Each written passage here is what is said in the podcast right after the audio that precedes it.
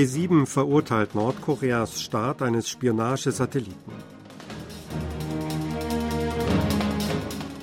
Nordkoreas Machthaber bereitet offenbar weiter Machtübergabe an Tochter vor.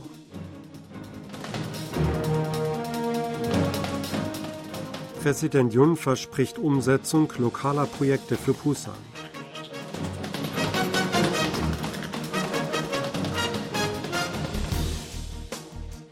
Die Staats- und Regierungschefs der Gruppe der Sieben oder G7 haben die Starts ballistischer Raketen durch Nordkorea einschließlich des jüngsten Starts eines Aufklärungssatelliten und dessen Waffenlieferungen an Russland verurteilt. In einer Erklärung im Anschluss an einen Videogipfel am Mittwoch forderten die G7-Staats- und Regierungschefs, dass die ballistischen Raketen und Massenvernichtungswaffen Nordkoreas auf vollständige, überprüfbare und unwiderrufliche Weise demontiert werden müssten. Sie erklärten, dass die Starts ballistischer Raketen durch Nordkorea einen Verstoß gegen einschlägige Resolutionen des UN-Sicherheitsrats darstellten. Nordkorea wurde zudem aufgefordert, die Menschenrechte zu achten und die Frage der Entführungen zu klären. Die G7-Staaten beschlossen darüber hinaus, ab Januar die Einfuhr von Diamanten aus Russland einzuschränken, um das Land an der Finanzierung des Kriegs gegen die Ukraine zu hindern. Ab dem 1. März 2024 sollen die Einfuhrbeschränkungen auch für russische Diamanten, die in Drittländern verarbeitet werden, gelten. Russland ist der weltgrößte Diamantenproduzent und für etwa ein Drittel der gesamten Produktion von Diamanten in der Welt verantwortlich. Der nordkoreanische Machthaber Kim Jong-un hat nach Einschätzungen in Südkorea eine Machtweitergabe an eines seiner Kinder bereits in Gang gesetzt. Kims Tochter Jue gehe als mögliche Machterbin hervor, hieß es nach Angaben eines ranghohen Beamten im südkoreanischen Vereinigungsministerium. Dieser wies auf ein jüngst veröffentlichtes Foto hin, das den Vater und die Tochter beim Besuch einer militärischen Einrichtung im Mittelpunkt zeigt. Die beiden seien in auffälliger Weise ähnlich gekleidet und der Fotograf habe die Tochter Jue in den Fokus genommen, was in Nordkorea sehr ungewöhnlich sei. Der südkoreanische Beamte maß darüber hinaus der Tatsache eine besondere Bedeutung bei, dass es 16 der insgesamt 18 offiziellen Auftritte der Zehnjährigen anlässlich militärischen Ereignissen gab. Kim Jong-un könnte damit versuchen, die Öffentlichkeit früh von seiner Nachfolgerin als vierter Machthaberin aus der Familie zu überzeugen. Gleichzeitig sei aber offen, ob in Nordkorea mit konfuzianischer und patriarchalischer Tradition eine Frau reibungslos die Macht übernehmen könnte, hieß es. Präsident Yun Song-yeol hat eine Woche nach dem Scheitern der Bewerbung für die Weltausstellung 2030 Pusan besucht. Dabei versprach er die Verwirklichung von lang ersehnten Projekten für die Region. Bei einer Gesprächsrunde im Internationalen Ausstellungs- und Kongresszentrum am Hafen von Pusan am Mittwoch dankte Präsident Yun den Bürgern für ihr Engagement bei der Bewerbung um die Weltausstellung. Er sagte, dass für ein sprunghaftes Wachstum jeder Winkel des Landes genutzt werden müsse. Pusan solle sich zu einem Drehkreuz der südlichen Region entwickeln. Dafür versprach Präsident Jun den Aufbau von Institutionen und Infrastrukturen, darunter die Eröffnung eines neuen Flughafens auf der Insel Kadokdo in Pusan und die Verlegung der Industrial Bank of Korea nach Pusan. An dem Gespräch nahmen der Vorsitzende der Regierungspartei Kim Gi-hyun, Pusans Bürgermeister Park Hong-jun sowie Wirtschafts- und Bürgervertreter teil. Nach der Veranstaltung besuchte Jun den Kukje-Markt, einen repräsentativen traditionellen Markt in Busan. Nach Angaben des Präsidialamtes ist es das erste Mal, dass Präsident Jun den Markt seit dem Amtsantritt besuchte. Er habe mit Händlern unter anderem über die gefühlte Konjunktur gesprochen.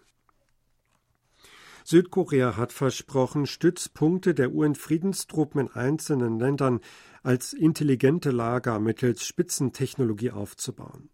Das Land wolle zudem medizinische Schulungen für Vertreter aus anderen Ländern anbieten. Das habe die Regierung beim fünften UN-Ministertreffen zur Friedenssicherung am Dienstag und Mittwoch im ghanaischen Accra versprochen, teilte das südkoreanische Außenministerium mit. Sie habe die Bereitschaft betont, zu den Friedenseinsätzen beizutragen.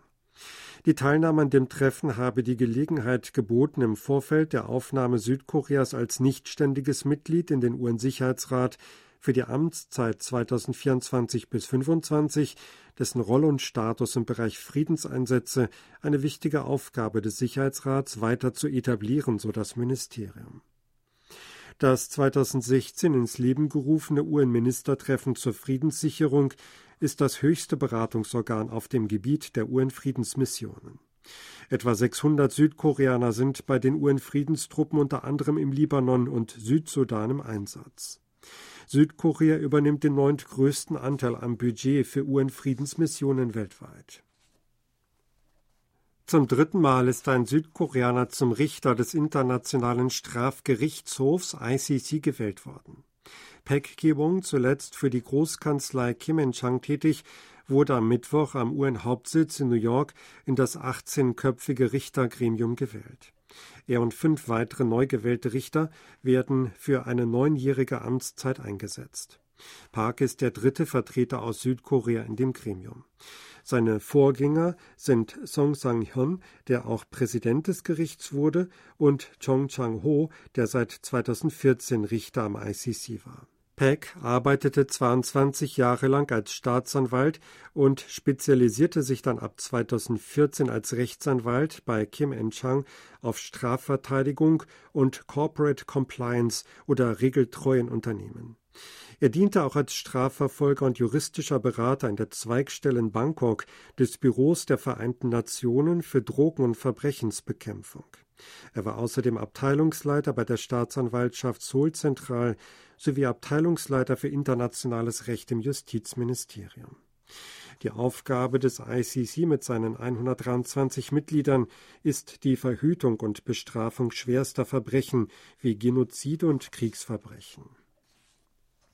Regierungspartei und Oppositionslager haben sich geeinigt, am 11. Dezember eine außerordentliche Sitzungsperiode der Nationalversammlung einzuberufen. Plenarversammlungen sollen am 20. und 28. Dezember abgehalten werden. Die entsprechende Einigung gaben die Fraktionschefs der Regierungspartei PPP und der Minjo-Partei Koreas Yoon Jae-ok und Hong Ik-pyo nach einem Treffen am Donnerstag bekannt. In der Plenarsitzung am 20. Dezember soll der Haushaltsplan für das kommende Jahr behandelt werden. Das Plenum am 28. Dezember wurde vorläufig anberaumt, um sich mit verschiedenen Gesetzesvorlagen zu befassen. Beide Lager wollen in der Plenarsitzung am 20. Dezember den Haushalt für 2024 verabschieden. Hierfür wollen ihre Fraktionsführungen ab dieser Woche über wichtige Streitpunkte verhandeln, über die noch keine Einigung erzielt werden konnte.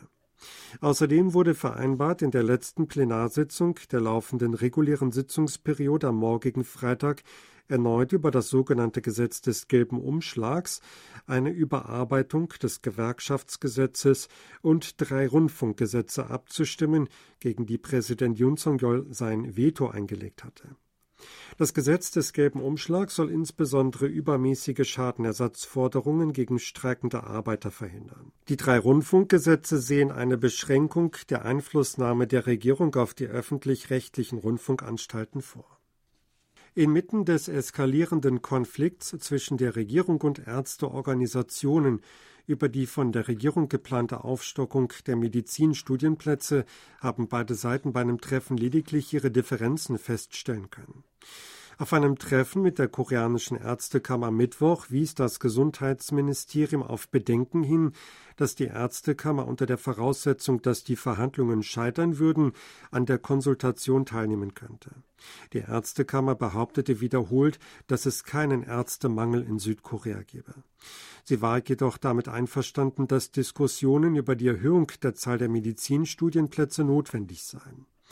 Beide Seiten beschlossen, ihre voneinander abweichenden Argumente in Bezug auf die Notwendigkeit der Aufstockung des ärztlichen Personals unter die Lupe zu nehmen und die Angelegenheit weiter zu überprüfen.